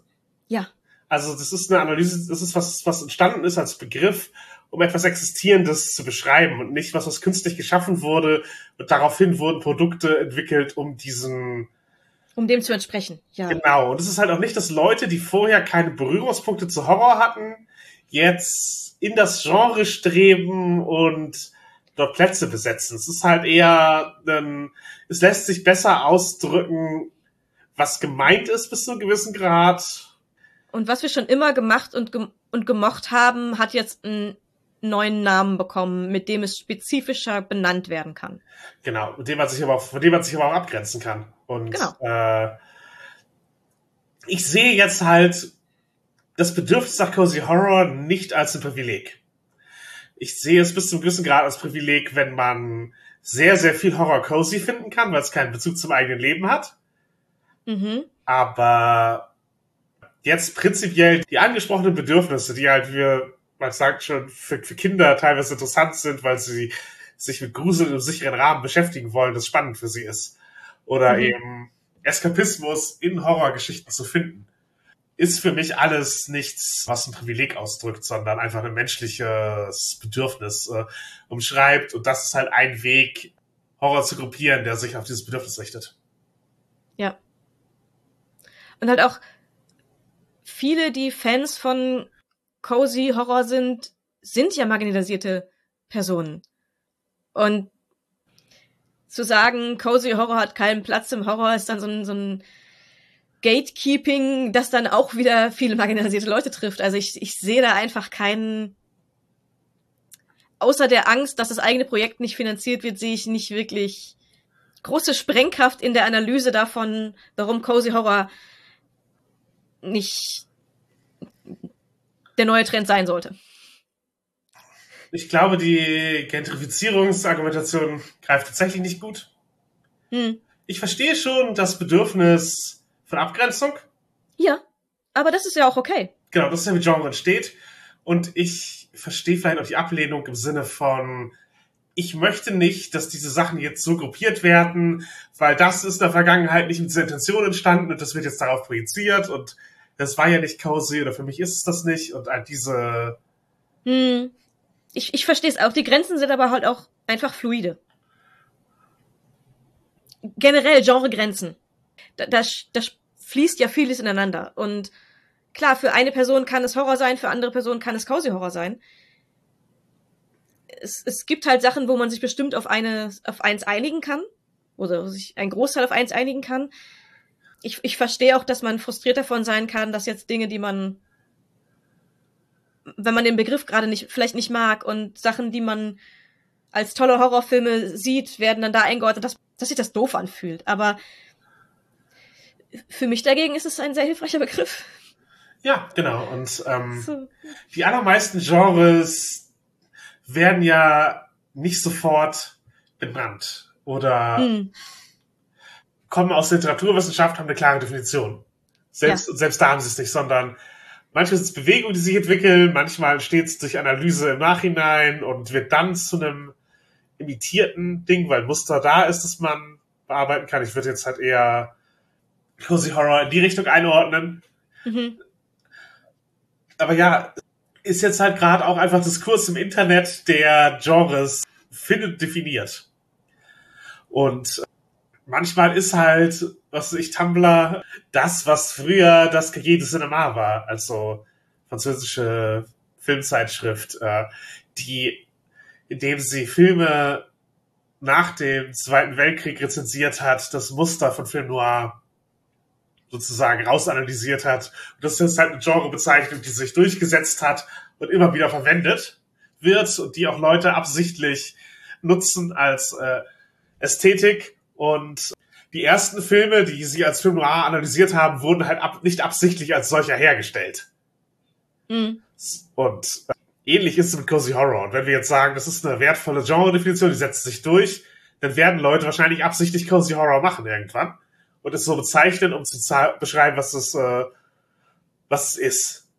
Und es ist ja jetzt keine Bewegung von politischer Tragweite wirklich. Also natürlich ist es auch politisch zu sagen, wir brauchen Eskapismus, der uns nicht verstört, oder wir brauchen Eskapismus, der für mehr Leute eskapistisch ist. Aber es ist nicht dasselbe wie jetzt das wie Hope Punk, was ein eigenes Manifest braucht und eben tatsächlich eine hier, ist es, ist es Punk oder ist es ein politische, politischer Bruch von Normen, Hoffnung zu beschreiben? Und Cozy Horror mhm. ist halt eher so, ja, manchmal ist es auch okay, sich ein bisschen zu gruseln und äh, sich wohl dabei zu fühlen und sich danach mit das andere zu beschäftigen. Mhm. Eventuell mit wichtigen politischen Dingen. Ja. Wie Filmdiskussion entsteht und wo Filmdiskussion entsteht und wo Begriffe entstehen, verändert sich halt über die Zeit und über die Art der Medien, mit denen wir kommunizieren. Und deswegen ob die Begriffe am Ende verwendet werden und sich, äh, sich einfügen in das, was in, in Medienwissenschaft benutzt wird, was von Laien benutzt wird und was einfach als Suchhilfe benutzt werden kann, wenn man, wenn man äh, Genres eingrenzen möchte oder ausschließen möchte. Das wird sie einfach noch zeigen. Und da ist halt inzwischen auch die Diskussion auf Internetforen und Plattformen einfach ein Ort, wo so etwas entstehen kann und was sich vielleicht in den Mainstream einfügen wird. Oder auch nicht, wir werden es sehen. Ja, auf jeden Fall erstmal ein Begriff, den wir wertvoll finden und der interessant mhm. ist, äh, um sich anzusehen, wie man gruselige Medien konsumiert oder eben gruselige Medien herstellt, wenn man schreibt oder Rollen spielt oder andere äh, kreative Dinge tut. Oder vielleicht auch podcastet, wenn ihr auf jeden Fall Anmerkungen zum Genre habt oder zu unserer Sendung. Ihr findet uns nicht mehr auf allen sozialen Medien, aber auf einigen. Das wären FetLife, Mastodon, Discord, Facebook. Und mich zumindest findet ihr auch auf Blue Sky. Ihr könnt uns aber auch direkt auf der Homepage einen Kommentar hinterlassen. Ihr könnt uns schreiben an nerdishobby.gmail.com. Ihr könnt bei allen Podcast-Aggregatoren einen Hochdaumen und ein Abo äh, hinterlassen. Und natürlich, wenn ihr über Podcasts redet mit anderen Leuten, dann hinterlasst ihr auch eine positive Botschaft. Und ich möchte euch dazu anhalten, das äh, auch für uns zu tun. Das äh, ist, was am meisten hilft, um einen Podcast zu verbreiten. Das Ganze kann natürlich auch online stattfinden. Sprecht in den Medien, die euch zur Verfügung stehen. Und ja, wir geben auch äh, in jeder Folge ein paar Tipps und manchmal auch ein paar in eigener Sache, was auch heute wieder der Fall sein wird. Denn ich habe ein Zusatzband für Fräulein Bernburgs Pensionat für junge Damen geschrieben, der sich um Halloween dreht. Heißt, die Angst geht um in Bernburgs Pensionat da findet ihr eine Beschäftigung mit dem Thema Angst in den 1950er Jahren und ja, Mid-Century, Halloween-Ästhetik und wie man das Ganze ja zu einem Spiel vereint. Außerdem bin ich ein Bonusziel gewesen bei Follow von unserer Freundin Andrea Rick, äh, Plot Bunny Games. Dort werde ich demnächst den Roadtrip als eine der Questen schreiben das Ganze befindet sich gerade in den letzten Stunden seiner Finanzierung und äh, ist ziemlich erfolgreich gelaufen. Also ein cooles Spiel, das ihr euch eventuell ansehen könnt. Äh, weiter geht's mit weiteren Freunden des Podcasts. dem nerdigen, niveauvollen Trash Talk. Dort läuft gerade der Goldene Stefan, also eine Abstimmung für ja, einen Publikumspreis und nominiert bin ich unter anderem mit Hase, wir haben ein Dungeon gekauft und Viva la Queerbar. Freunde von Bernburgs Pensionat für junge Damen, die könnt ihr dort direkt äh, anklicken. Wir freuen uns, wenn ihr es tut. Ansonsten Shoutout an Kate Bullock und ihr Projekt Tales of Horatius. Das ist Monsterfucking Erotica. Und sie hat gerade ein neues Buch rausgebracht und betreibt ein Patreon. Also wenn das euer Genre ist, hört euch auch da mal um. Und in diesem Sinne, mach es dir gemütlich. Setz ein heißes Getränk auf. Zünd Kerzen an. Breite die flauschige Kuscheldecke aus. Fick ein Monster. Und willkommen in deinem neuen Leben.